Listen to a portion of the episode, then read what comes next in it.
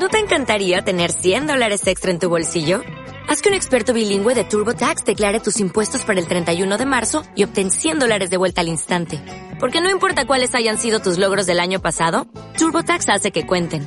Obtén 100 dólares de vuelta y tus impuestos con 100% de precisión. Solo con Intuit TurboTax.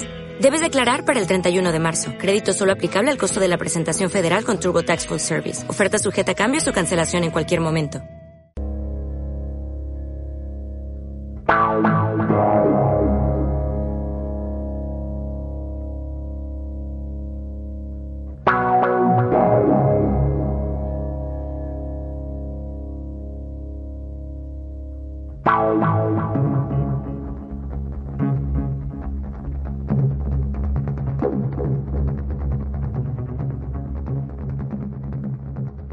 Bienvenidas a un programa de plomo y cemento muy especial. Un plomo y cemento sin invitadas, pero con muchas voces distintas, ya lo veréis, en el que voy a hablar del que probablemente es mi club favorito de Berlín y sin duda el que ha sido más importante en estos años de mi vida aquí. La historia de mi paso por esta ciudad corre en paralelo a la de este club y ya desde el primer Von Zimmer, el podcast que hacía con Sara, anterior a Plomo y Cemento, hablaba ya de que tenía ganas de hacer un programa sobre el Kit Kat y hablaba de él como un lugar en el que se podía expandir el universo de lo posible. Bueno, por unas cosas o por otras, ha tardado muchísimo en llegar este, este programa. Quería, durante un tiempo, intenté tener como invitados a algunos de los sobre todo de los artífices de la fiesta Gegen Berlín, de la que hablaré más tarde, pero viendo que el tiempo pasa y que no lo conseguía, pues me he decidido a, hacer este programa. Mm, a veces me pregunto si he dejado pasar demasiado tiempo y si seré capaz de volcar las emociones que me provocaba y que me provoca, pero ya quizás un poco mitigadas, este club hace años en, el programa. Bueno, yo lo voy a intentar. Este va a ser un programa sin límite de tiempo. Creo que va a ser bastante largo. Va a haber alguna parte, alguna intervención en alemán que voy a medio traducir para que se entienda un poco el contenido, pero tampoco al detalle. Y mm, voy a hablar de la historia del local, de sus fundadores, del lugar en sí, sus salas, las fiestas que se hacen allí y finalmente mi relación con el club, porque me parece tan guay, etcétera. Eh, le he pedido a determinada gente que me mande audios contándome experiencias, ideas, sensaciones sobre el KitKat. Y las voy a ir poniendo durante el programa. Y yo también voy a contar algunos de mis pensamientos, recuerdos y anécdotas. Entonces, aunque va a haber una parte un poquito más reflexiva, también voy a contar algunas de las cosas que me han pasado o he visto ahí. Y sí, soy consciente de que es exhibicionista, pero yo tengo muy mala memoria, quiero que esto quede ahí, y el KitKat, entre otras cosas, también es excesivo, así que yo también lo voy a hacer. Ya sin más preámbulo, mm, voy por fin a empezar a hablar del lugar, concretamente de su historia, una historia que no es del todo fácil conocer. Actualmente la entrada en la Wikipedia, sobre todo de la versión en alemán, pues empieza a estar más completita, pero durante años no había casi información.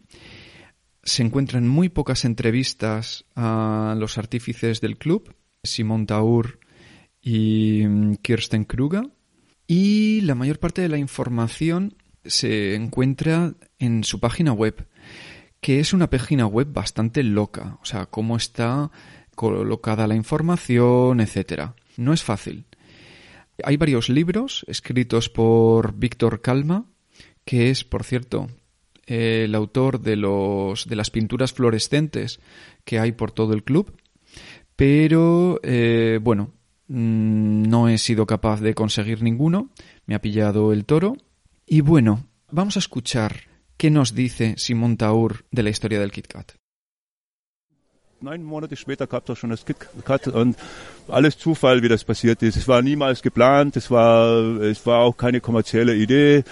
ich habe damals einfach so einen Spieltrip gehabt, Sex in der Öffentlichkeit und ich habe alles wahrgenommen, was irgendwie ging und weil ich halt auch ein guter Kommunikator war, habe ich natürlich früher oder später die dementsprechenden Leute kennengelernt.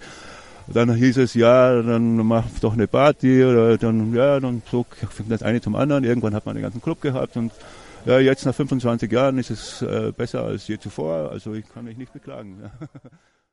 Lo resumen dos líneas, prácticamente casi como una prueba, como una broma, pues un sitio a principios de los 90 en la que probar qué pasaría si hay en un club en el que la gente puede tener sexo eh, al descubierto. Él más o menos lo resume así. La cosa en realidad es un poquito más compleja y la historia a mí me gusta bastante, entonces la voy a contar. Básicamente, a principios de los 90, ellos hablan de que había una escena Goa, de la música que a ellos les gusta tanto, así como psicodélica, electrónica muy rápida, etcétera. Luego pondré un poco de esa música. Y había una escena SM, sadomasoquista, pero que no gustaba nada esa música. Entonces, ellos parten de la idea de intentar mezclar estas dos cosas. Y es en el año 94 cuando en un club que se llamaba Turbine, en la Glogauer, empezaron a hacer una fiesta cada 15 días. Y al de un tiempo los dueños del local les dijeron que si querían tomar el control completo de, bueno, hacerse cargo del local. Cosa que hicieron. Como dato curioso, así como ahora la fiesta más típica y grande del Kit Kat es la de los sábados, Carnaval Bizarre, eh, entonces era los viernes. Y bueno, pues los viernes tenían como su gran fiesta y luego empezaron a encargar a gente relacionada otras fiestas para el resto de días. Ellos también habla de que en la Love Parade del 95, la última que se celebró en Kudam, pues fue como uno de los, de los grandes hitos, ¿no? En los que explotó bastante el, el Kit Kat a nivel de visibilidad. Porque, bueno, porque estaban follando en las carrozas, etcétera, y como que llamó mucho la atención. El sitio, por lo visto, era relativamente pequeño y empiezan a, a aburrirse porque les da la impresión de que no les permite eh, seguir desarrollando algunas de las ideas que tenían para el club. Entonces, en el año 99 les sale la oportunidad de mudarse a un sitio tan grande como lo que entonces se llamaba el Metropol, que durante, yo diría que un periodo de 10-15 años eh, ha recibido el nombre de, de Goya, que está en, al lado de Nollendorfplatz, y que ahora, desde hace un año, ha vuelto a llamarse Metropol. Y que, por cierto, mmm, me hace gracia que ahí se han rodado alguna peli eh, de, de Wim Wenders o de Darío Argento. Y, también en uno de mis primeros años en Berlín, acabé allí bebiendo en una barra libre de, de una after party de la Berlinale. Bueno, como decía, pues en el 99 llegan al Metropol a ellos les parecía muy guay estar en un sitio tan grande y con tantas posibilidades, pero lo que no habían calculado era que era un sitio relativamente pijo y empezaron a tener problemas pues con la gente que se ocupaba de las puertas, de los barmans, etcétera, que eran otro tipo de cultura totalmente distinta. Y bueno, entonces, pues en el 2000 se mudan al Malzfabrik, también en Schöneberg, y al principio lo abren de forma ilegal se lo clausuran y hasta que consiguen por fin que les den la, la autorización, a pesar de que durante un tiempo estuvieron un poco acojonados porque se dieron cuenta de que había una ley de los años 20, una ley que, relativa a la gastronomía, que obligaba a que la gente que tiene pues un restaurante o cualquier cosa de esas eh, vele porque no se produzcan conductas indecentes dentro del local. Como os podéis imaginar, pues no era lo que tenían Simón y Kirsten en, en mente con su KitKat. De ahí surge que creen un club, eh, la llamada Verein zur Forderung hedonistischer Lebenskultur, que vendría a ser como Club para el impulso de la vida cultural hedonista, más o menos. Y ese club tuvo una primera actividad que fue una manifestación que se llamaba Carnevale Gótica, que parece ser que fue bastante exitosa y, bueno, causó como un gran, gran impacto. Finalmente se mudan en el año 2007 al Sage, que es la localización actual, que es una cosa que a mucha gente le lleva equívoco, porque cree que el club se llama Kit Kat y no, en realidad el club es el Sage, que los jueves tiene una fiesta de, rock, Rock at Sage, y el resto de días lo subarrenda a la gente del Kit Kat, que a su vez también organiza fiestas con otra gente. En el momento actual, yo creo que casi cualquier persona que llega a Berlín en algún momento oye hablar del Kit Kat y lo empieza a asumir como algo natural. Vamos a ver qué dice Simón a este respecto. Auch das KitKat wäre jetzt so damals war das ja wirklich eine Revolution in den 90er Jahren. Jetzt die neue Generation nimmt das jetzt so, wie es ja jetzt gibt und da gehen wir jetzt hin und es, die haben kein Identitätsproblem. Und, und, damals war das natürlich ein großer Sprung und ähm, es war nicht ganz klar, was da jetzt passieren wird. Äh, ja. hablaba del contraste entre lo que fue bastante revolucionario en los 90 y una cosa que las nuevas generaciones ya empiezan a, asumir como normal. Ahora ya sabemos más o menos la historia del KitKat, pero también quería detenerme un poquito en las dos personas responsables del KitKat, que ya digo son Simon Taur y su pareja Kirsten Kruger. Simon Taur que nace en el año 60, tiene 60 años, tiene una personalidad de estas bastante fascinante, bastante magnética, y es un poco difícil no perderse en lo intrincado de su personalidad, porque empiezas a escarbar y, es no parar. Eh, estuvo viajando por el mundo, pasó no sé cuántos años en India, tomando LSD, fue gurú sexual, eh, ha sido productor de cine porno que prefiero no entrar en detalles porque me resulta demasiado fuerte hasta para mí. Ha sido cantante. Bueno, es una cosa, es una cosa fuerte. Y tiene una presencia, cualquier persona que haya estado en el Kit Kat seguro que la ha visto por lo menos una vez, una presencia bastante impactante, ¿no? Eh, es delgado, va rapado, pero tiene unas cejas muy pobladas y lo que más llama la atención en realidad es eh, su mirada. Tiene una mirada muy intensa, y me atrevería a decir que perversa. En alguna entrevista que he leído, dice que la gente piensa que mira de manera malévola. Y él dice que no, que lo que pasa es que se concentra mucho, mira con mucha intensidad y que, y que le debe salir esa mirada, pero que no, no hay malicia en su mirada. Y bueno, una cosa que ya digo que me llama la atención es la parte esta que ha tenido como musical. Ha sacado varios discos, pero yo me voy a quedar con Songs of Innocence and Experience y el más actual Nude Poetry. En el primero hay dos temas que me gustan mucho y os voy a poner un pequeño fragmento de uno de los dos, de la canción llamada The Fly.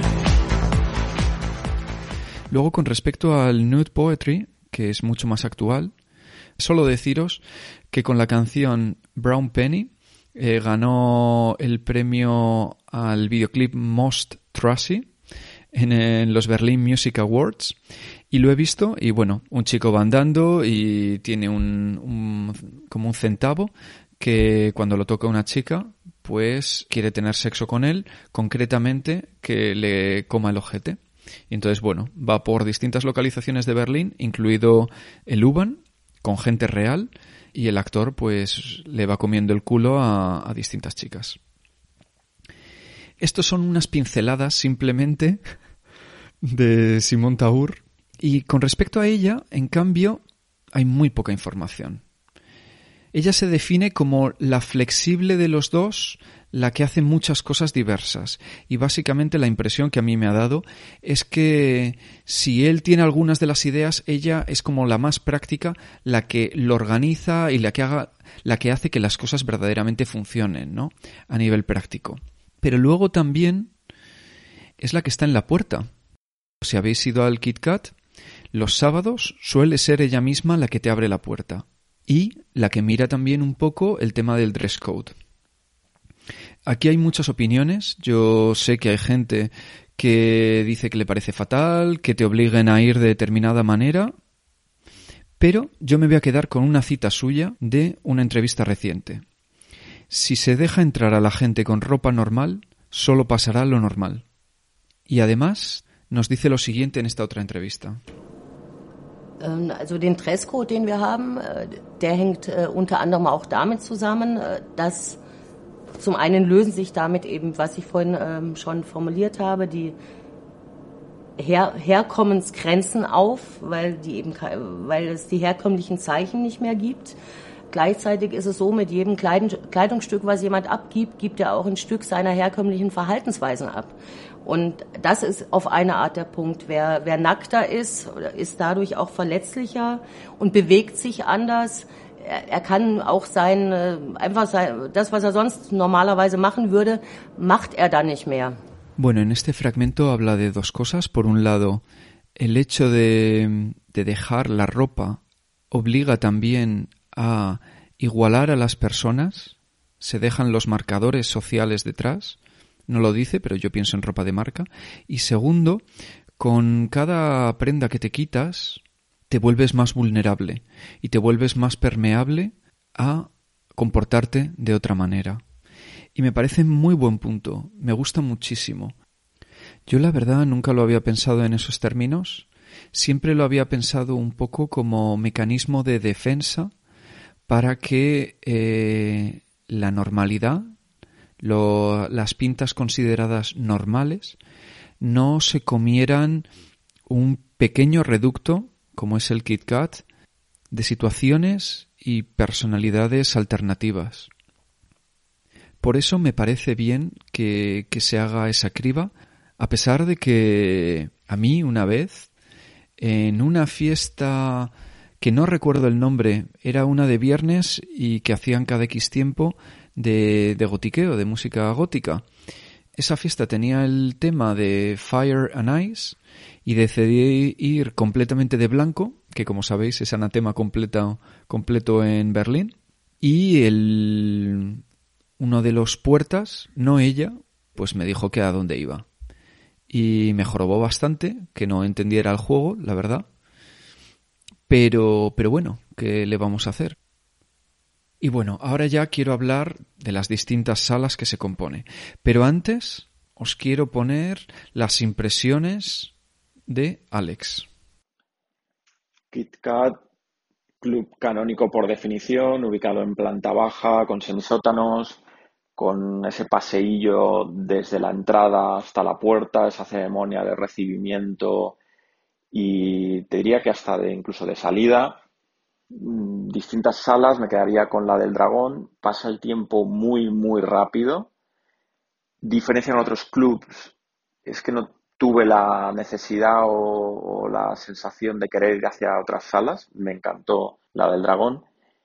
Y a nivel de particularidad diría que eh, me sorprendió cómo responde la gente ante alguien que obviamente no era local ni, ni ha sido al club.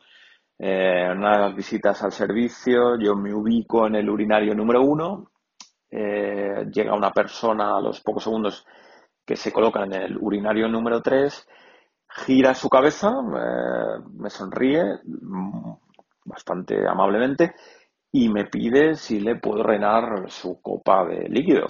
Mm, sorprendente sí, pero bueno, esas son las anécdotas que, te quedan y que las puedes contar.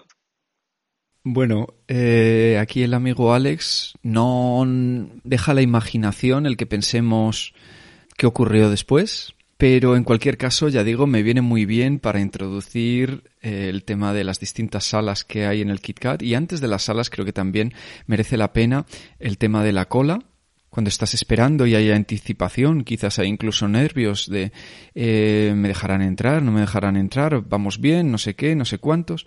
Y también estás ya viendo un poco las pintas de, de la gente.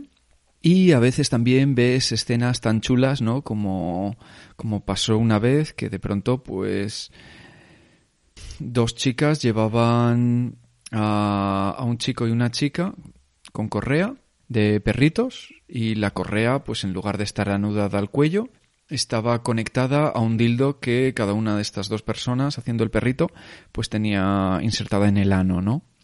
Entonces, claro, eso ya crea un warm-up que me parece interesante que se produzca, ¿no? Antes de entrar ya en el local. Luego entras y hay un guardarropa muy grande del cual Hannah nos cuenta lo siguiente. Lo que más me llamó la atención y lo que más me llama la atención y me gusta hasta la fecha es el pasaje, es el guardarropa. Ese momento del guardarropa, ese momento de la transformación de, de muchos de los asiduos personajes al Kit Kat o incluso de la sorpresa de la gente que va por primera vez y, tal vez mmm, empieza o se enfrenta a tener que, que quitarse la ropa del todo. Me, me gusta. Sí, tengo que decir, en mi primera vez yo fui acompañada, acompañado por, por una chica llamada Chi. Hablaré de ello en detalle más al final del programa y para mí fue bastante, bastante shock verla a ella y ver a mucha gente. A ella la conocía de un curso de alemán, eh, pues despelotarse completamente y cambiarse, ¿no? Y luego, bueno, pues ya tenemos lo que he llamado así como zonas de chill y la piscina, que son básicamente zonas donde hay música, pero sobre todo están como pensadas más para descansar, para conocer gente, algunos toqueteos, sí, también sucede. Y mi impresión es que cuando vas en grupo se producen momentos como de estrechar lazos, ¿no? Yo recuerdo un par de ocasiones haber ido en un pequeño grupo y tomar MDMA y entonces, bueno, pues casi casi ritual, ¿no? De pronto pues surgir el empezarse a besar todos con todos, ¿no? También ahí, en una de estas zonas, conocí a una mujer con la que me estuve enrollando durante años. También me llamó mucho la atención que conocí a un chico que tenía 18, 19 años y tenía, tenía una pinta de conocerlo ya todo, de haberlo visto todo, que yo decía, madre mía, pero, pero de aquí a dónde vas luego, si ya con esta edad. Luego tenemos la sala principal, que ha sufrido un par de reformas, pero bueno, en su versión actual, pues tiene, tiene una zona elevada. En la parte de abajo de esa zona elevada hay una serie de camas y una jaula y luego pues tiene, tiene una tarima para hacer pull dance. Tiene en los laterales también zonas como de camas y, y una parte elevada. Y, y como una especie de balconcitos, por llamarlo de alguna manera. Y una música que se podría escuchar en esta sala principal sería esta.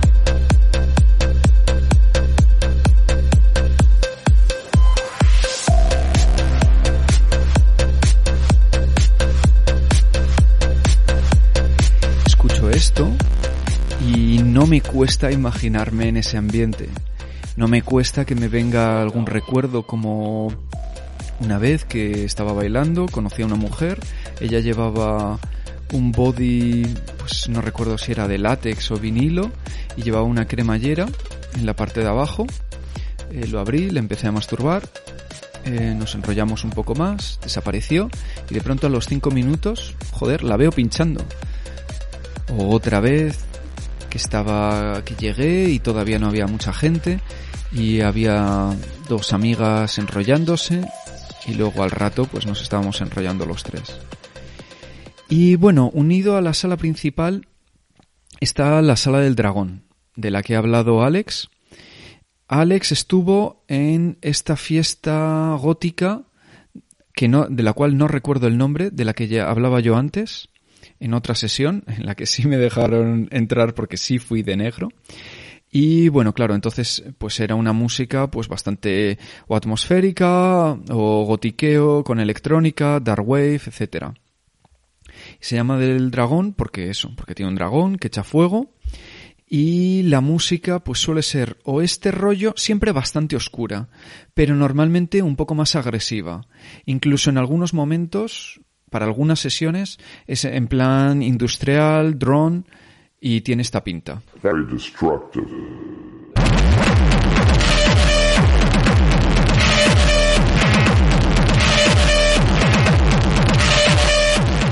Bueno, como podéis ver, bastante, bastante trayero.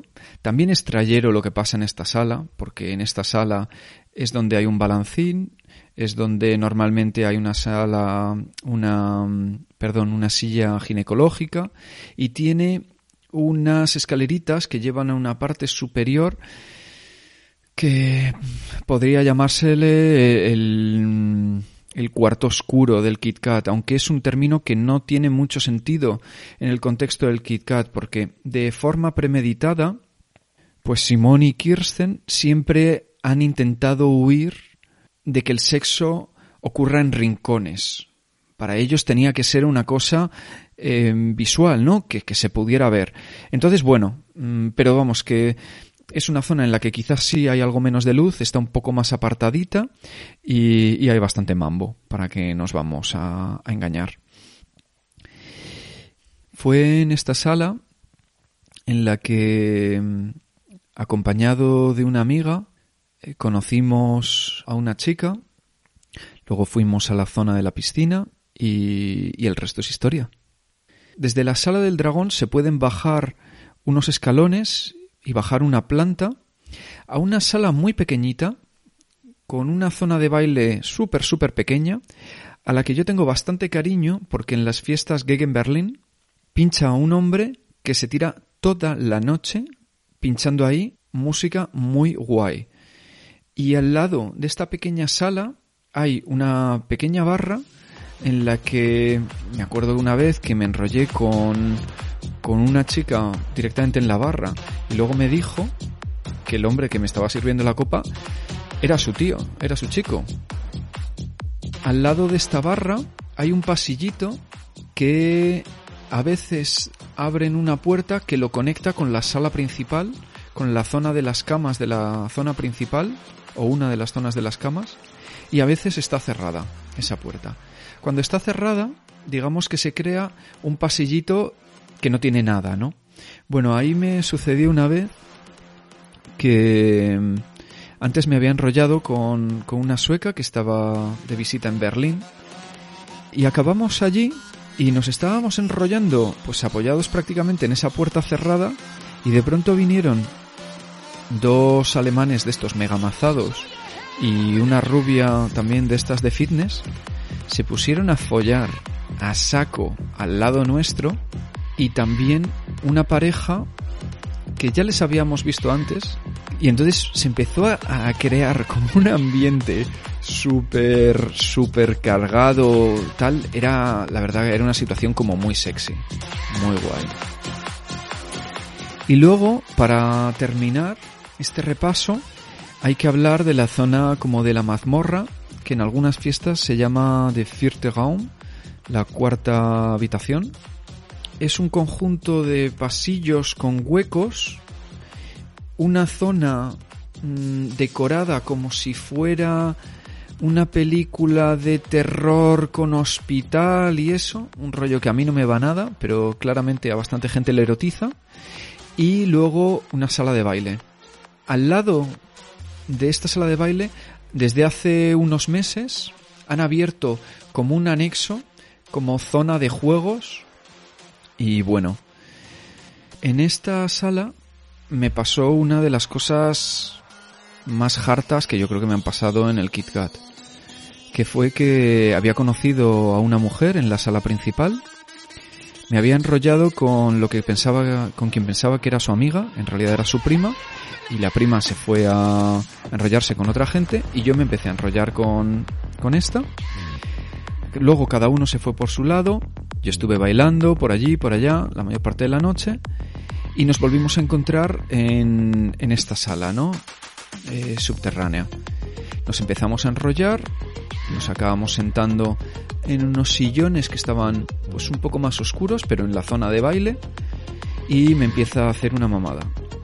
Bueno, no era mi setup ideal, pero nada, más o menos bien, hasta que de pronto miro a la pista de baile y veo a una exnovia ahí. Afortunadamente ella no me vio ahí, pero claro, joder, era un cuadro.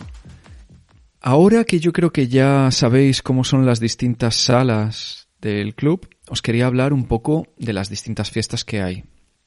Una de las clásicas es la de los viernes normal, Pip Show. La clásica clásica es de los sábados, Carnaval Bizarre. Para mí son un poquito indistinguibles estas dos. En la de los sábados hay simplemente más gente, pero es la misma mezcla entre eh, gente con trasfondo bastante mayor, con trasfondo hippie. Eh, gente gay, queer, etc. Alemanotes totales de, de fitness, de estos así mazados a saco. Y luego gente que podrías llamar como más freak, ¿no? Luego voy a volver sobre esta denominación del término freak. Y ya digo, esta es la clásica. Si nunca has ido al Kit Kat y quieres conocer el Kit Kat en, su máxima expresión, yo la que, la que recomiendo es la de los sábados. Luego los domingos, pues va cambiando. A partir de las 8 de la mañana, pues se le llama a veces Kitty Goldmine, Pudel Club, pero en realidad la más mítica es eh, de los domingos es la de la noche, el Nachspiel. Solo he estado una vez, porque yo antes trabajaba los lunes, pero eh, la vez que estuve me sorprendió mucho, me gustó mucho, me pareció eh, muy acogedor. Eh, un poco el mismo rollo que los viernes o los sábados, pero mucho más reducido, mucha menos gente y las pintas menos locas. Y luego lo que sucede es que los viernes, pues la fiesta va cambiando, ¿no? Hay la fiesta netamente gay, Revolver, que antes era Just la Ball, eh, la fiesta gótica que hace años que no la hacen, que no recuerdo el nombre. Dudo si sería la Angel in Bondage, que actualmente hacen el Insomnia. Una muy mítica también es eh, Mystic Rose. Esta ya estaba en la primera localización de, del Kit Kat, en el que pincha música Psytrance y Goa, que para quien no sepa qué es, este trocito pongo.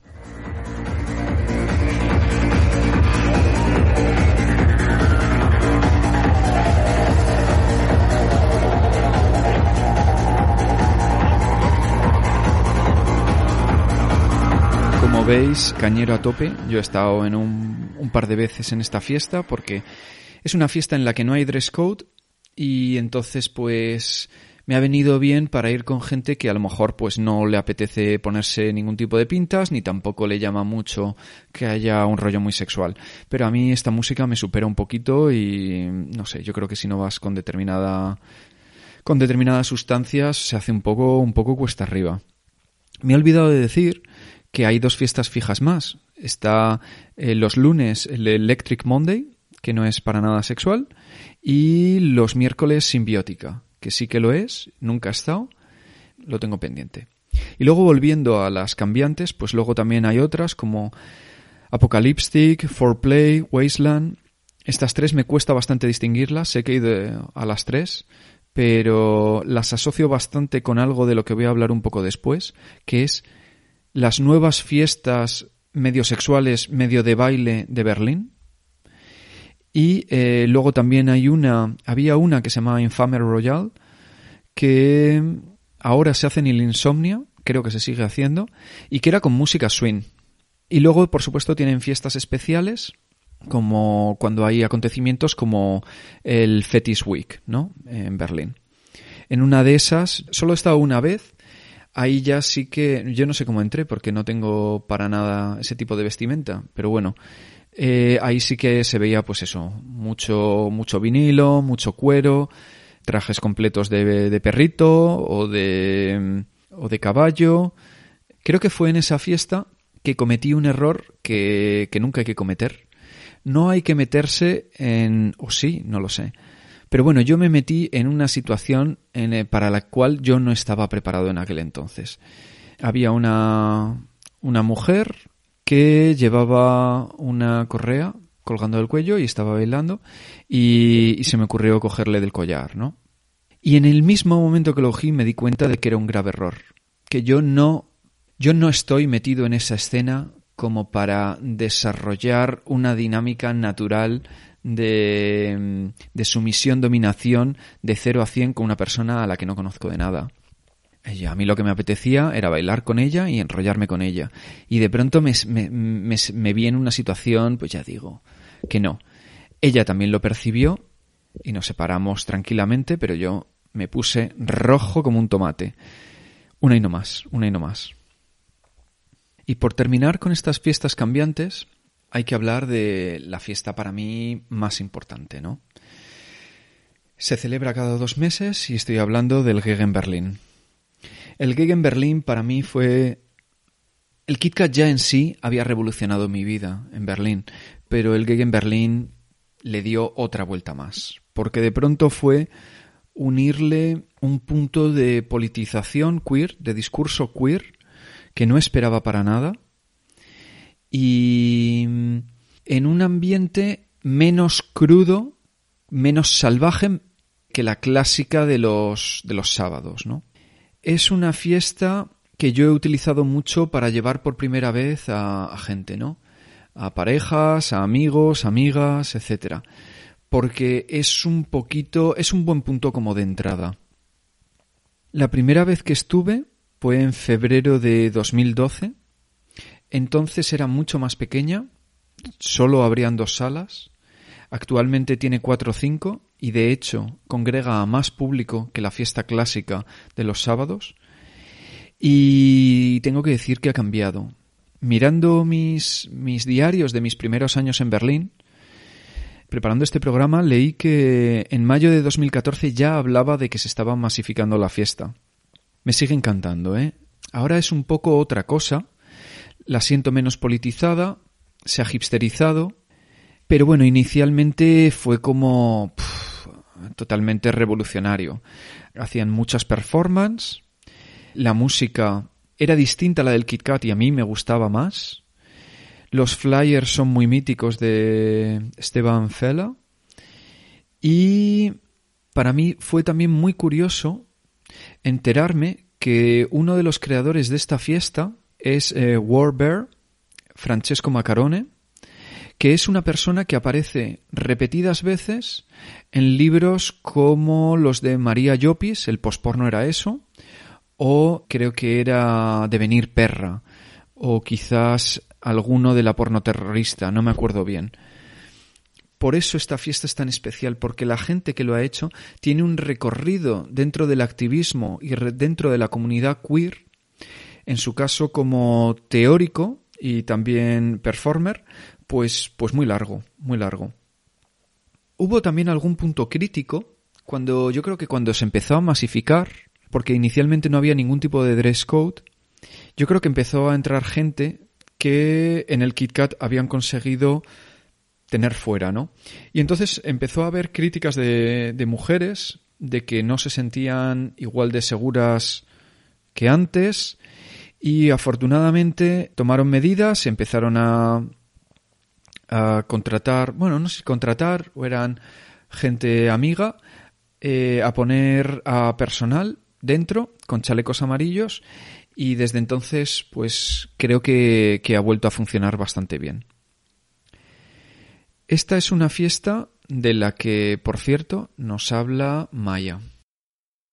La primera vez que fui me recordó mucho a una película de Stanley Kubrick donde hay una fiesta y una orgía y la gente va vestida así como con un dress code que se llama Ice White Shut y la estética del, del garito pues me recordó, me recordó un poco, salvando las distancias, al castillo este porque hay como una piscina que está muy guarra, pero bueno, eh, pues hay como cosas así colgando, como terciopelo y la gente va medio en pelotas y, mucho rollo osado y todo el mundo guapísimo y nada, flipé.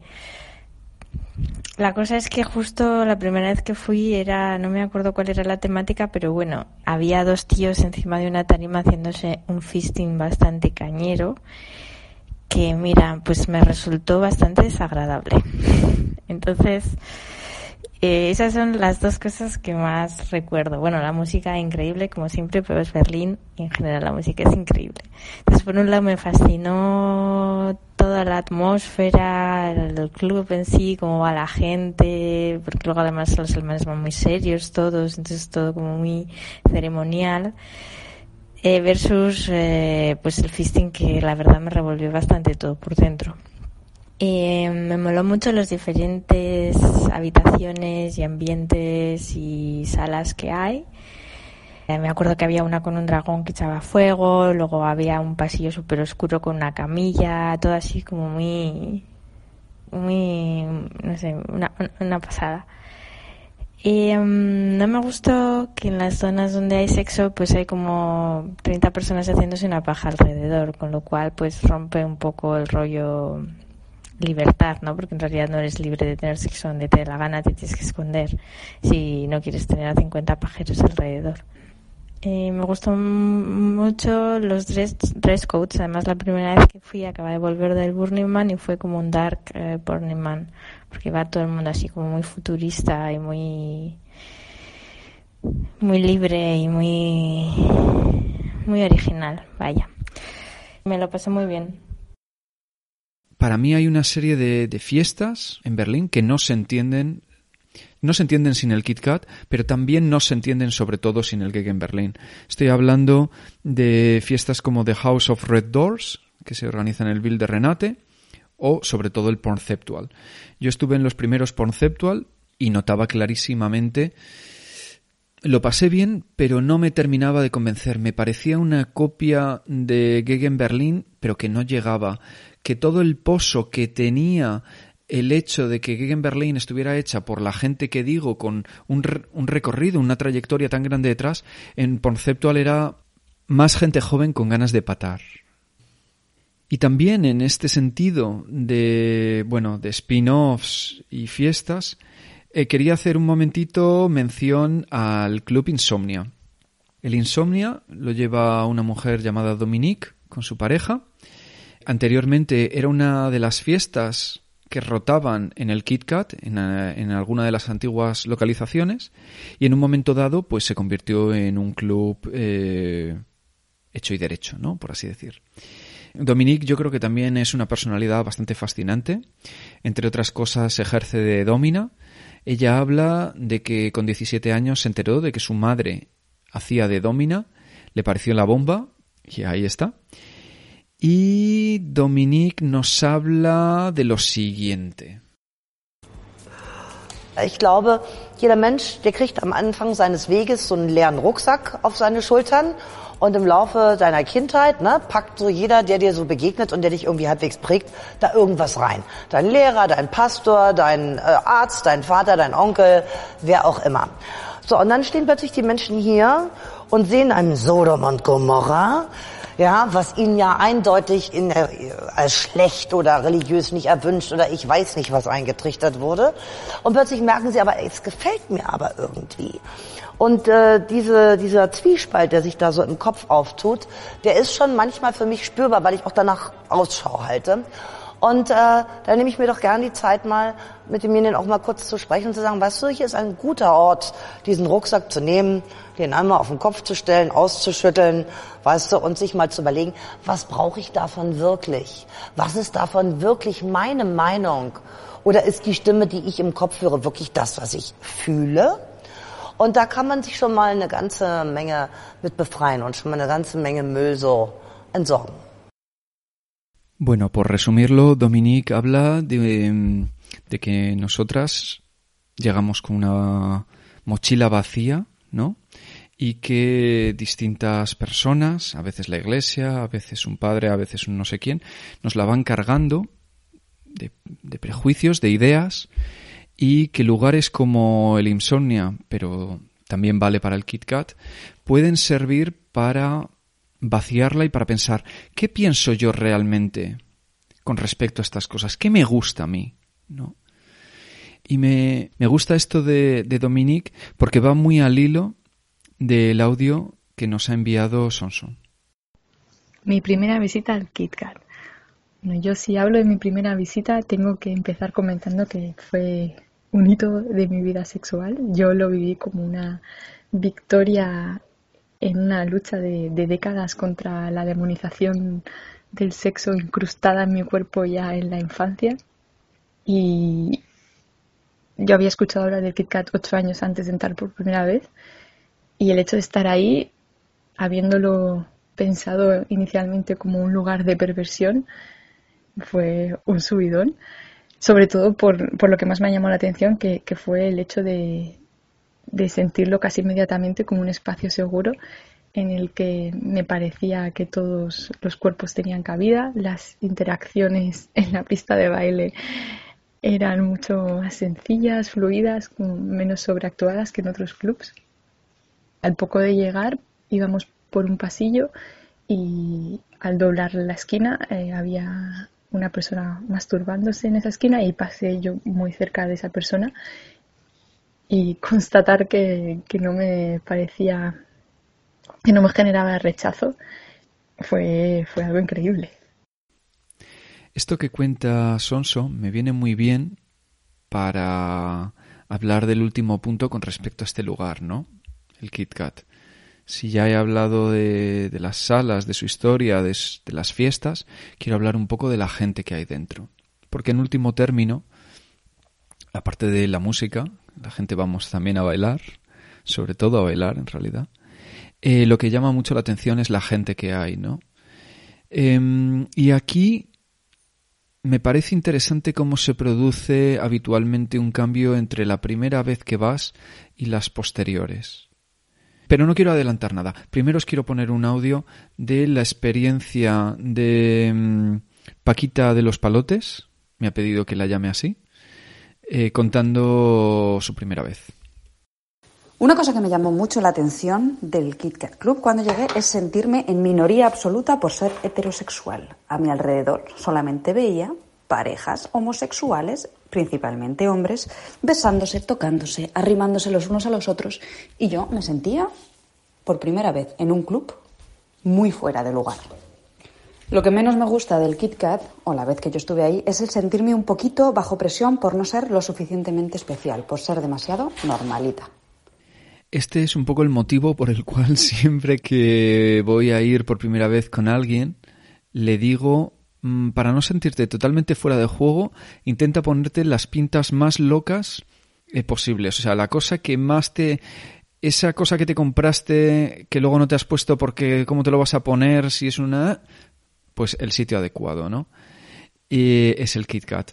Y aunque os quería ahora hablar de esto que resulta tan chocante las primeras veces, que son, eh, bueno, pues las pintas de la gente, etcétera, y lo que hay de freak show o no en ir un sábado al Kit Kat, antes quería hacer un sentido homenaje a, algunas personas clásicas para mí del Kit Kat, como es ese señor mayor que siempre está sonriendo con cuatro pelitos y que se balancea a izquierda y a derecha, ese también señor mayor que siempre está desnudo y lleva una perilla larguísima. Por supuesto, el esclavo de baño, el rastas eh, gótico electro no sé qué, discípulo de Simón, y una persona de la que nos va a hablar Irene. La primera vez que fui al Kit Kat hicimos un, un, una, pues una especie de tour por todo el sitio, las diferentes salas y bueno, vimos mm, de todo, ¿no? Gente con unas pintas muy, muy, muy fuertes, muy particulares, gente semidesnuda, gente teniendo sexo en, rincones y, y, y, en lugares expuestos. Bueno, las, las cosas, ¿no? Del Kit Kat. Y la verdad es que todo esto me, me impresionó, evidentemente, porque nunca lo había visto en mi vida. Pero de lo que más me impresionó fue un momento en el que estábamos en una sala eh, en la que había como un balancín eh, y estábamos sentados en el balancín y de repente yo me di cuenta de que había una chica que estaba tumbada en un sofá que había al lado y esta era una chica que estaba eh, sin, no totalmente desnuda, pues casi. y em, era una mujer bastante particular, tenía como los, las extremidades muy finas, el tronco muy ancho y, tenía pinta como de estar como medio desfallecida y tenía una pierna en el suelo y la pierna de repente como que em, se, estaba, se le movía, ¿no? Parecía como que le estaba temblando.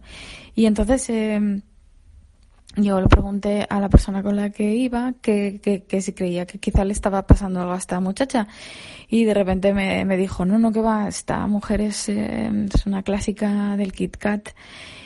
Y yo, bueno, pues empecé a fantasear, ¿no? Y pensar, pobre, mm, esta mujer, ¿no? Eh, que va vagando por los clubs, eh, semidesnuda, de repente como que empecé a imaginar todas estas cosas y que de repente pensaba que quizá igual estaba como medio medio loca o medio y de repente eh, se acercó un chico se sentó a su lado y la empezó a masturbar y entonces ella eh, se retorcía de placer y me pareció absolutamente maravilloso desplazar todas esas imágenes que tenía en la cabeza y verla gozarlo tanto.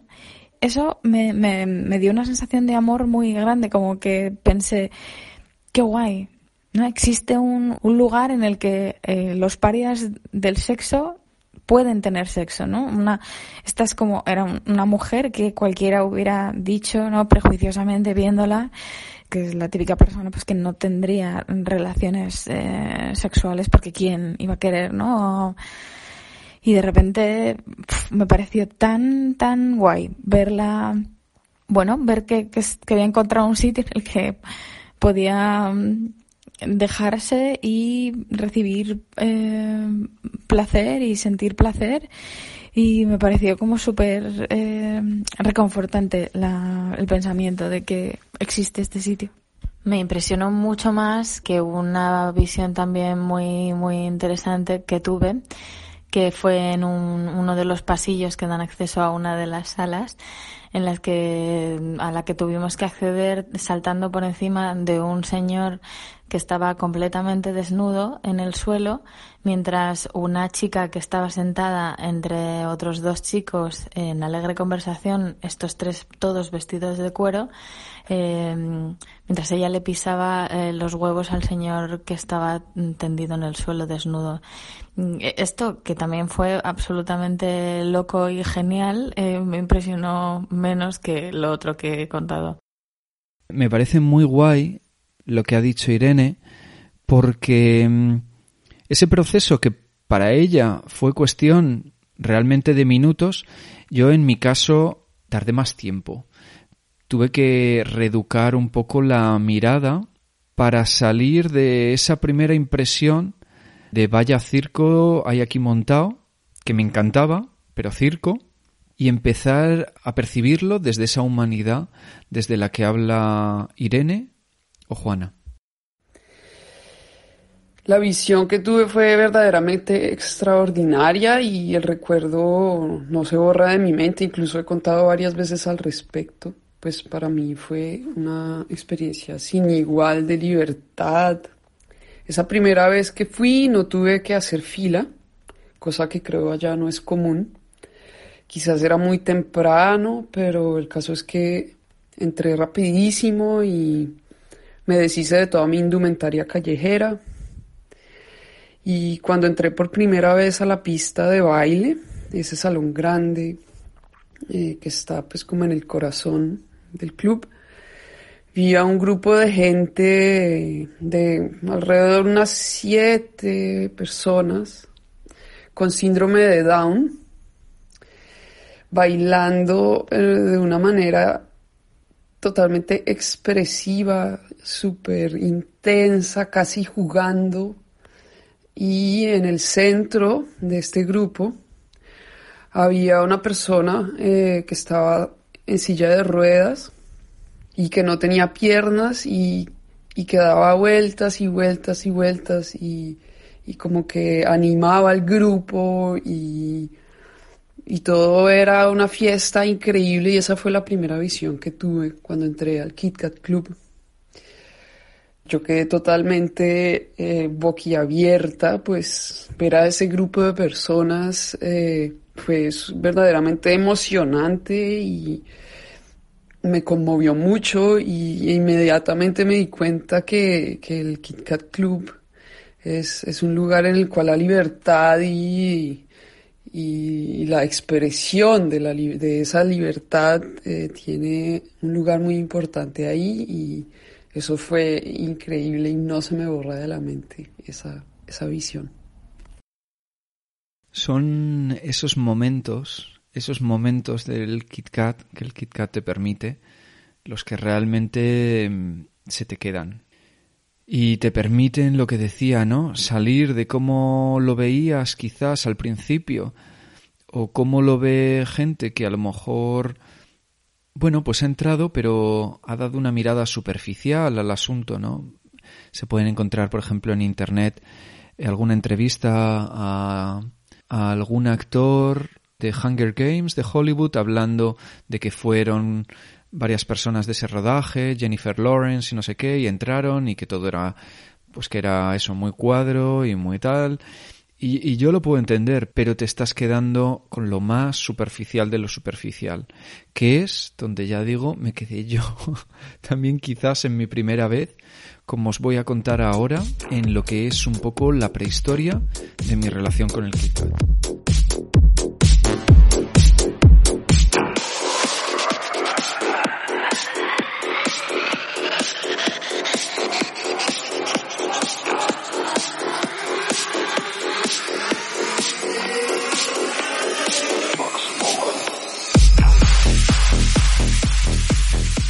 Ahora os quiero hablar un poquito de mi relación con el Kit Kat. Yo cuando llegué a Berlín me quería beber la ciudad porque pensaba que me iba a quedar muy poco tiempo. Entonces, bueno, pues yo iba a todo. Y había una cosa que aparecía recurrentemente en mis búsquedas que era el Kit Kat. Pero yo entonces ni escuchaba electrónica ni, ni había ido nunca a nada parecido. Entonces le tenía bastante respeto porque como en la página web que era una cosa, ya digo, muy loca, hablaban de que era strict fetish, pues decía, ¿a dónde voy? Me parecía imposible. Pero aún así entraba de forma bastante regular a la página web como, ay, cómo me gustaría, cómo me gustaría tener el valor suficiente como para plantarme ahí. Y miraba también una sección que tenían para de contactos, una esta de contactos, con unos perfiles que me parecía todo loquísimo, loquísimo, ¿no? Claro, yo entonces no sabía que eran distintas subculturas fetis, ¿no? Lo que aparecían ahí. Pero en julio de 2011, en un curso de alemán, conozco a una japonesa, Chi, con la que empiezo a, a entablar una cierta amistad y me habla de que, de que va bastante a menudo al KitKat. Y ya en septiembre de 2011, en este diario del que hablaba, anteriormente, escribo que con suerte Chi me va a llevar en Halloween. Pero la verdad yo no daba un duro por ello. Pero efectivamente, así fue. Me encontraba en una fiesta bastante horrible en Halloween y de pronto me llamó Chi y me dijo que si quería ir con ella al Kit Kat.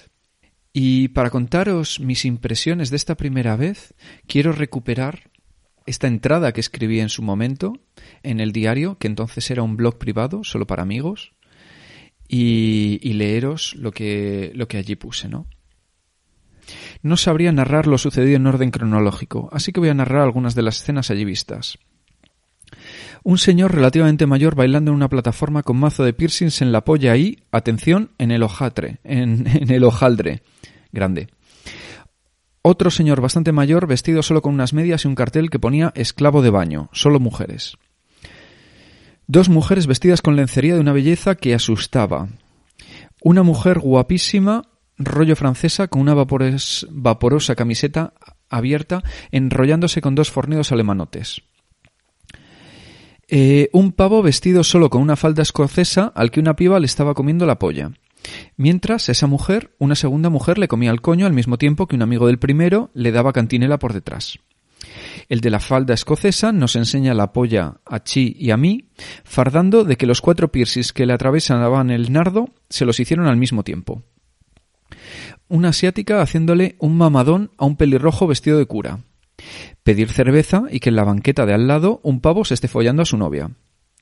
Un joven que, vestido con una especie de camisón con agujero, se pasó toda la noche haciéndose pajas por la discoteca.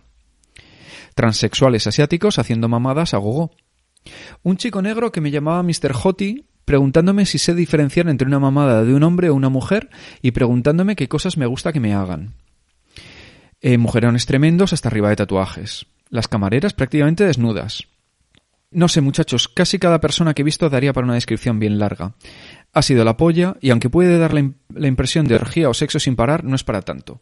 La peña iba sobre todo a bailar y a disfrutarse. Volveré. Para mí, cuando leo esto, por una parte me siento un poco distanciado porque, ya digo, ahí hay una, hay una cierta mirada circense, ¿no? De, de ver a la gente como un circo, que tampoco es malo. Pero ahora, si acaso, si es un circo, yo soy un payaso subido en una pelota hinchada haciendo malabares también. Ahora no siento o no hablaría del Kit Kat con la distancia que detecto en este texto, ¿no? Pero en cualquiera de los casos le quiero dar desde aquí, nunca lo va a escuchar, eh, millones de gracias a, Chi por haber sido mi Virgilio. La primera vez en el KitKat es muy importante. Es, es muy bonito ese, ese pasar el testigo, ese abrir la puerta a un universo totalmente distinto. Me sigue encantando hacerlo con gente porque me permite también de nuevo ver el, el KitKat como con ojos nuevos, ¿no? Como por primera vez de alguna manera. De primeras veces os quiero poner un par de audios. Vamos a empezar con uno de... La primera vez que fui era 2012 y era una fiesta asado, que yo no lo sabía. Quería vivir la experiencia de ver el Kit Kat eh, pero me pareció cero excitante. Eh, la gente iba vestida con trajes de látex negro que les cubrían la cabeza entera, solamente se les veían los ojos y, y un agujero en la boca y muchos llevaban lentillas de colores pues amarillo, blancos, como de serpiente y, Recuerdo mucho la mirada intimidatoria y cómo me sentí de estar absolutamente fuera de lugar, que a mí eso no me estaba poniendo nada y que cruzaba una esquina y me daba susto la persona que me, la siguiente persona que me iba a encontrar. El perfil de, de las personas que iban eran mucho más mayores que yo y, y sentí que no, que no era el sitio al que tenía que ir. Sin embargo, la segunda experiencia fue mucho más divertida, fue una fiesta, pues con gente mucho más joven, extranjeros, era muy divertido. Y me pasó una anécdota, conocí a un chico francés que estaba allí de viaje, eh, hablamos un poco, nos empezamos a besar, a tocar en la pista y creo que tardó a lo mejor como 30 segundos en tener el rabo fuera. Y cogió mi mano y se lo puso en, en su polla y me dijo, ¿por qué no nos vamos al sofá y me la chupas? Y me pareció tan mm, como, como si estuviera impuesto el sexo, como hemos venido aquí con lo cual hay que hacerlo, ¿no? Como necesito tener un check más en mi lista de cosas que he hecho en la vida. Y me pareció tan impuesto que la verdad es que mm, se me quitaron bastante las ganas. Y eso que empezaba a ser eh, bastante divertido, pero pero como, como que había como una, un poco una imposición. Entonces le dije que no, que me iba, me di la vuelta, me fui hacia donde mis amigas y el chico me, siguió con el, con el rabo fuera, saltando, dando así como el, el elefantito, ¿no? Saltando y, y siguiéndome y yo partida de la risa diciendo que no, que no, que no. Pero bueno, realmente fue, fue divertido. Bueno, me encanta esa imagen de, del elefantito pegando saltos y aunque no estoy seguro si fue su primera vez, la anécdota que nos va a contar Hannah tiene ese regustillo a las cosas que pasan por primera vez y dejan huella. Hubo una noche en la que fui al Kit Kat con mi novia. En ese entonces ya teníamos una relación abierta y era una, bueno, de esas salidas en las cuales eh, sabíamos que había que pactar muchas cosas antes y pactamos pues de todo, ¿no? qué pasaba si ella se encontraba con alguien se quería ir con alguien, si me quería ir con alguien, si terminábamos en un trío enrollada, si no pasaba nada, si, y como que dibujamos varios escenarios. Y hubo un escenario que no dibujamos, que me parece fundamental en mi relación, eh, con, en, la, en la cual sigo. Y es que, mm, es que además llegar al, al Kit mi novia cruzó miradas con una chica guapísima, espectacular, y se empezaron a enrollar y me puse súper celosa, o sea, después de haber tenido todas esas charlas de pactos y de acuerdos y de qué se puede hacer y qué no se puede hacer, pues eh, ya terminé enrollándose con una chica, yo no supe reaccionar muy bien y me fui por ahí, me perdí en la noche. Y estaba un poco picada con ella. Al cabo de unas horas me vuelvo a encontrar con la chica esta y ahora fui yo quien crucé miradas y en ese momento pues nada, nos empezamos a enrollar. Y esa fue la noche en la cual... Eh, mi novia y yo nos enrollamos con la misma chica. No pasó nada más, no nos fuimos las tres a ningún sitio. Eh, pero fue como, vale, ok, eh, es, la idea. y fue muy guay. Fue muy guay al final de la noche cuando, cuando estábamos eh, tomadas en, un, en uno de los sillones a la salida. Y esta chica pasó y se despidió de nosotras dos y le explicamos que estábamos juntas y flipaba y, y fue divertido. Durante mucho, mucho tiempo iba solo al Kit Kat o con eh, parejas, porque no había manera de convencer a mis amigos, a mis amigas, a que me acompañaran. Mi primer Gegen, de hecho, fue en febrero de 2012, con la que era entonces mi pareja. Luego, un amigo de la que era mi pareja eh, decía que había oído hablar del Kit Kat, pero que era como muy turístico. Bueno, es verdad es verdad que va bastante. Desde luego no esa fiesta, entonces era completamente nuevo. Creo que era la tercera Gegen Berlin que organizaban, la segunda o la tercera.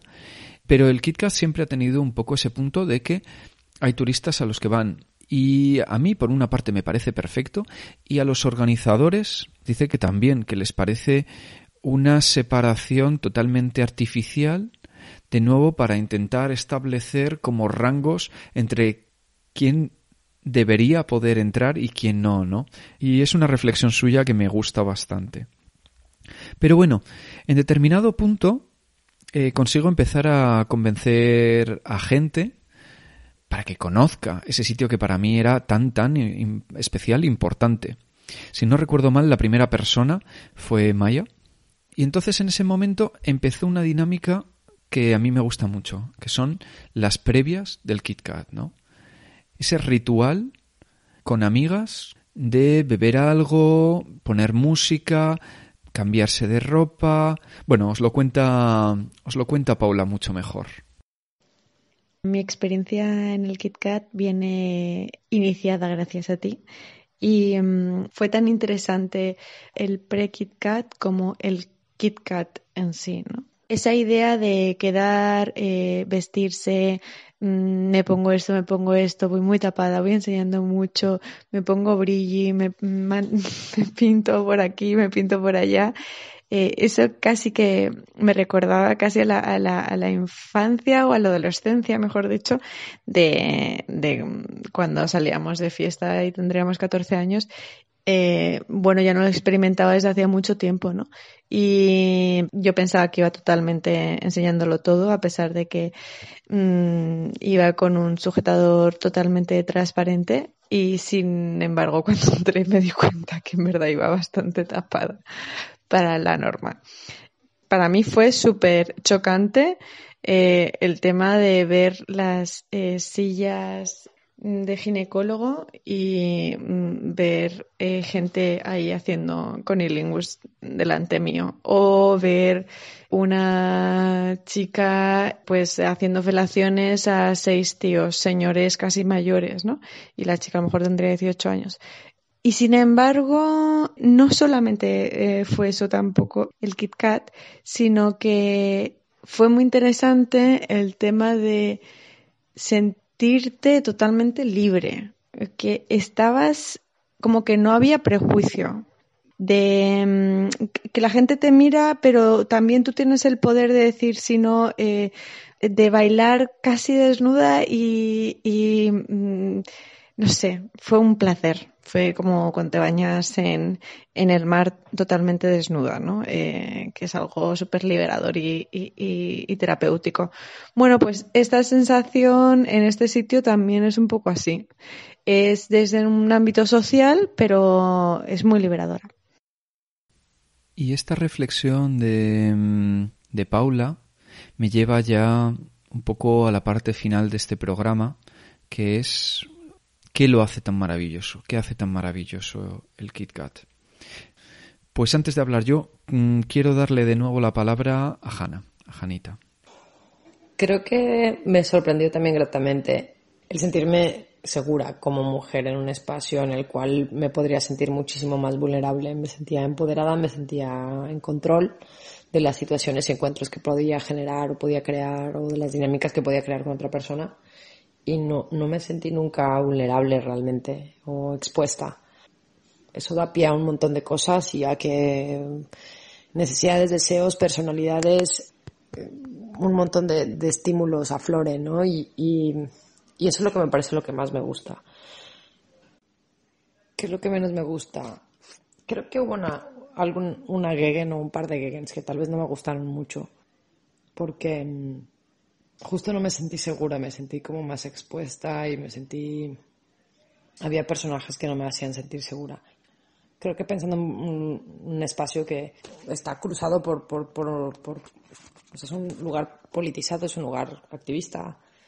El prerequisito o la forma de poder integrarte en ese espacio tal vez tiene que pasar por más elementos que, que el cómo te ves y que llevas puesto y, ¿no? Y si eres capaz de responder a según qué preguntas en la entrada. Em, pero esa sensación de participar o formar parte, al menos temporalmente, de una comunidad, sí que se vio algunas veces suspendida y se sentía más como un club cualquiera. Y eso, eso, esa romper esa ilusión, tal vez siempre ha sido así, o tal vez yo me montaba ahí historias, pero era lo que, era lo único que intentaría como cambiar. Aquí, como veis, Hannah habla un poco de esa etapa, ya digo, quizás un poco más oscura del Gegen de transición entre lo que había sido una fiesta completamente underground y algo que no voy a decir que fuera mainstream, pero que de pronto se había hecho overground y que en el que estaban empezando a eh, no es que hubiera ningún asalto sexual, pero, pero sí que empezó a haber actitudes y situaciones un poco más desagradables, ¿no? De las que hablaba antes. Pero no me quiero quedar con esa nota un poco negativa y quiero también poner la experiencia de Luis. La primera vez que yo fui al KitKat, eh, en verdad ni siquiera tenía planeado ir. Ese día estaba bastante triste porque me habían rechazado de tres empresas. De hecho, fue cuando apliqué a Evenly. Y pues nada, me fui a, casa de unos amigos a tomar una cerveza y ellos querían ir. Y dije, bueno, ¿por qué no? Pues en verdad lo que más me impresionó del KitKat fue la libertad que, sentí cuando, cuando ya estaba dentro este, y el respeto que tienen las personas hacia ti. O sea, como que me ha pasado muchas veces en otros clubes que la gente te persigue o los chicos, por ejemplo, los clubes que siempre tratan de, de, agarrarte, de decirte, ah, vamos, vamos a hacer tal cosa, vamos a tener sexo, y así dices no y te siguen persiguiendo. En cambio, aquí era una libertad pura que no había sentido en otros clubes en, en Berlín. Y eh, contestándote tu, la, una segunda pregunta sería si piensas que esto sería posible en mi país. O sea, sería casi imposible tener un club así y si, lo y si existe, que me imagino que, que sí, o sea, no sería tan abierto y no sería, no sería fácil de encontrar. O sea, porque en Venezuela siempre hay un pudor en cuanto al tema del sexo y es un que no tiene en verdad nada de sentido. Siempre decimos que somos abiertos, que somos latinos y no sé qué, pero al final nunca se habla de este, de este tema y sería algo que nunca, no creo que pasaría en Venezuela. Y para mí, ¿Qué lo hace tan especial? Bueno, creo que me voy a repetir con algunas de las ideas que ya habéis escuchado. La palabra clave para mí es libertad total. Libertad total para, entendida de forma anarquista, desde el respeto. Libertad radical. Y para mí fue realmente sentirme conectado para poderme soltar y bailar verdaderamente a mi aire, dándome completamente igual lo que pudieran pensar otras personas, ¿no? Así como la primera vez fui un espectador, en las posteriores jugué y me solté y empecé a formar parte de, de si lo queremos llamar así, del circo, ¿no? Y es que para mí, en la experiencia del Kit Kat, los juegos de miradas, las caricias o los besos que no tienen que significar más que la, la atracción puntual de un momento, sin obligar a nada. Todas esas situaciones es para mí el Kit Kat, es ese juego. Es un poco de lo que habla Kirsten. Dann passiert es auch manchmal, dass, dass tatsächlich äh, sich etwas ausbreitet im Raum und äh, dass dann auch Leute, die vielleicht niemals gedacht hätten, in einem öffentlichen Rahmen äh, sexuell etwas zu machen, äh, dass, dass denen das auf einmal egal ist und äh, es tatsächlich übergreift, weil die Energie dann so stark ist, dass, dass dann tatsächlich manchmal kleine Wunder geschehen und äh, die Leute halt über ihren Schatten springen und in einer neuen Welt landen. Aquí Kirsten habla de, de, esa energía desconocida que se genera a veces en el Kit Kat y que hace que personas que nunca habían hecho nada sexual en, en público, de pronto se sientan empujados o, no empujados porque eso tiene unas connotaciones ya negativas no como voy a, pero bueno voy a decir a, absorbidos por, por esto y, y, hagan cosas que no hacían antes no esto yo lo he visto y lo he sentido y es eh, es maravilloso es maravilloso. Esta energía hedonista que a mí completamente me subyugó es la que me permitió vivir quizás sin, sin, saberlo, la juventud que quería, ¿no? El Berlín salvaje, vivir las aventuras del primer trío, de, de, de, ese, de esa sensación de que todo es posible en la noche. Y esta cosa tan bonita y tan democrática de eso, de que sin ser famoso, de que sin ser eh, una persona de poder, porque a veces parece que determinadas cosas solo pueden vivirlas las gentes con, sí, pues eh, con conexiones o con, o con fama, etcétera. Y, y este punto democratizador del Kit Kat me encanta. Y nos habla de ello de nuevo un poquito Kirsten. En jedem Fall ähm, wünsche ich mir, dass die Menschen, die, die tatsächlich ein freieres Leben führen, äh, nicht, nicht dadurch äh, ein elitäres Bewusstsein entwickeln, etwas Besonderes zu sein und damit wiederum sich so sehr abgrenzen von den Rest der Menschen, äh, als dass da wieder Grenzen in den Köpfen oder auch sogar am Ende real äh, aufgebaut werden. De, de esta última intervención de Kirsten me gusta mucho que porque habla de que la gente que a lo mejor pues tiene más libertad mental, más eh, es más abierta de mente, para vivir este tipo de cosas que, que no mire desde arriba a la gente que todavía no esté ahí, que no se crea una especie de élite y de nuevo entonces vuelva a construir eh, como unas fronteras mentales con respecto a esa otra gente. Es todo bastante hippie, pero me mola. Y creo que parte de la reflexión de Sara mi antigua compañera en el podcast Von Zimmer, va un poco en esa línea.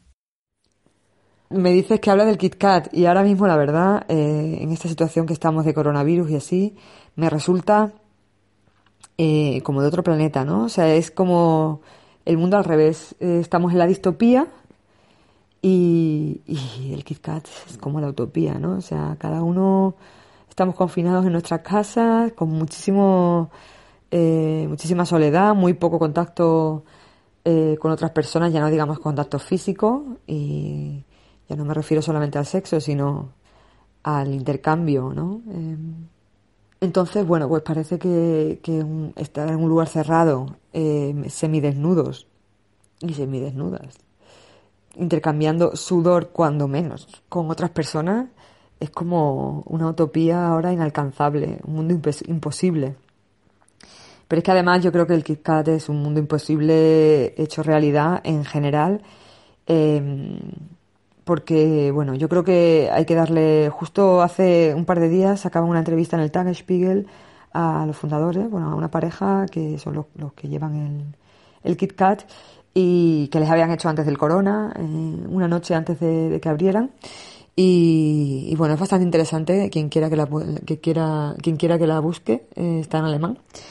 Y creo que tiene mucho mérito, eh, bueno, haber mantenido un espacio que es abierto, abierto en el sentido de que no necesitas eh, una contraseña difícil de saber eh, para entrar, eh, no es una fiesta underground eh, ilegal, ¿no? O sea, una fiesta en casa de alguien que tú necesitas contactos para llegar a una fiesta, que es como se mueven ese tipo de fiestas, ¿no? De sexo, eh, creo que en el resto del mundo y, bueno, en el mundo en general, sino que es un lugar al que puedes entrar de manera abierta, o sea, simplemente cumpliendo con los requisitos de vestimenta y de comportamiento básico, eh, pues se puede entrar.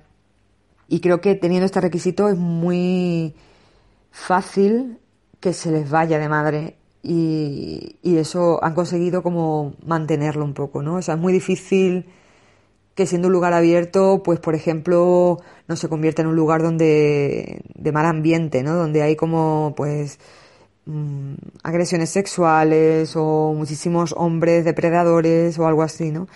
Yo creo que el Kit Kat ha conseguido mantener ese, ese tipo de personajes a raya. Y de hecho, mi reflexión principal, que llega ahora, tiene que ver con el consentimiento. Y es que, bueno, creo que todas nosotras cuando hemos salido por la noche eh, hemos experimentado, vamos a decir, faltas de respeto a nuestras a nuestros límites básicos como personas. Ya no hablamos de, de estar con alguien en, en, una relación íntima o, bueno, ligoteando o teniendo sexo, sino estar en un club y que no se respeten, eh, pues, eh, eso, pues que te, que te agredan sexualmente o que se te impresionen o que intenten flirtear contigo cuando ven que no hay ningún tipo de feedback ni de interés. Esto lo conocemos todas, por desgracia. Y curiosamente, eh, lo que una de las cosas que más me llamó la atención al principio del Kit Kat no fue ni la gente desnuda, ni la gente teniendo sexo por ahí. Una de las cosas que más me llamó la atención fue que se entendía muy bien un no. Y ya no hablo solamente del no eh, verbal, ¿no? de la expresión verbal, o sea, de decirle a alguien, mira, no tengo interés, sino también de, la, de, la, de las sino también de los indicios eh, corporales, ¿no? De la expresión no, no, expresión no verbal. Y, y es que se entiende perfectamente, es una persona entiende perfectamente cuando tú estás teniendo interés o estás manteniendo la conversación simplemente un poco porque te ves en el compromiso. Y yo en el Kit Kat me he sentido mucho más respetada a este nivel de consentimiento que en muchos clubs, en muchos bares, que no son lugares pensados para el sexo, en el que la gente va mucho más vestida y en la que yo también he ido mucho más vestida. Es, es, eh, es una reflexión que creo que deberían hacer mucha gente. A mí me, me empoderó también mucho el pensar que no tiene nada que ver con... Me confirmó que no tiene nada que ver con cómo tú vistas, sino con que la otra persona entienda dónde están tus límites y sepa no presionar. Entonces me, gustó mucho eso, me, sentí muy empoderada en ese sentido y de hecho eh, me gustaba mucho también ir a, a bailar sin nada más porque me sentía muy libre. Más allá de lo que pudiera o no pudiera pasar, que eso evidentemente eh, ahora se va a quedar para mí y para quienes estuvieron allí. Yo estuve allí alguna de las noches. Y Sara, aparte de hablar del consentimiento, de la importancia del consentimiento, también pone un poco el dedo en la llaga en la situación que estamos viviendo, el, la dimensión paralela ¿no? que supone el Kit Kat actualmente. No me voy a meter con cómo puede ser el futuro, la verdad no, no tengo ni idea.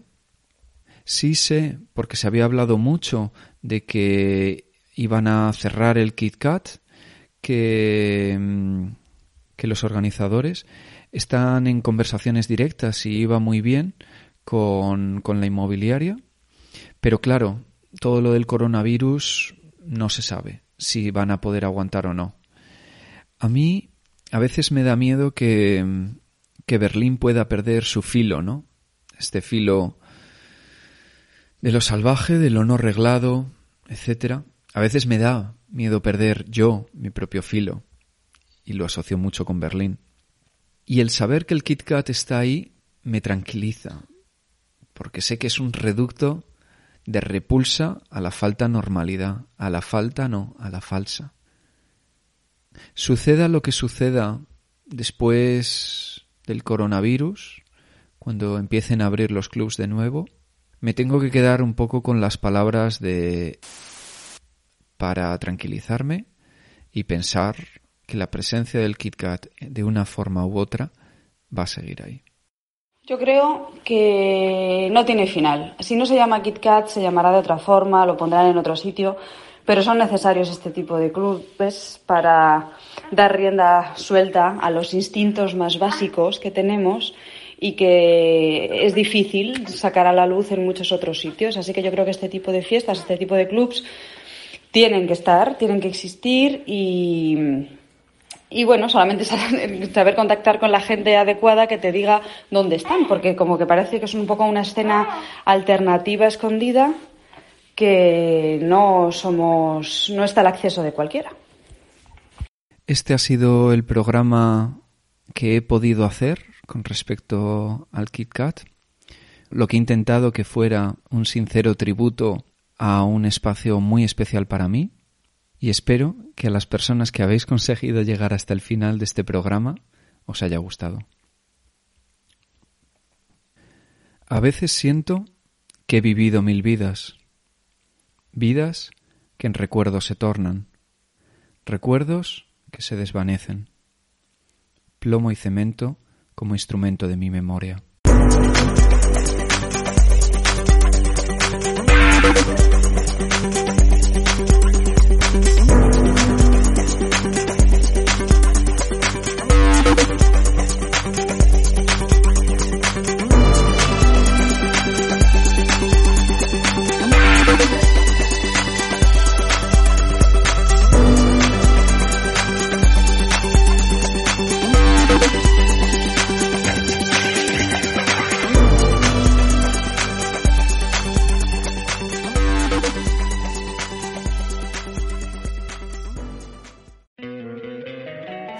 Encantaría tener 100 dólares extra en tu bolsillo?